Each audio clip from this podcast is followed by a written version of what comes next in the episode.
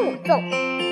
一到端午节，外婆总会煮好一锅粽子，盼着我们回去。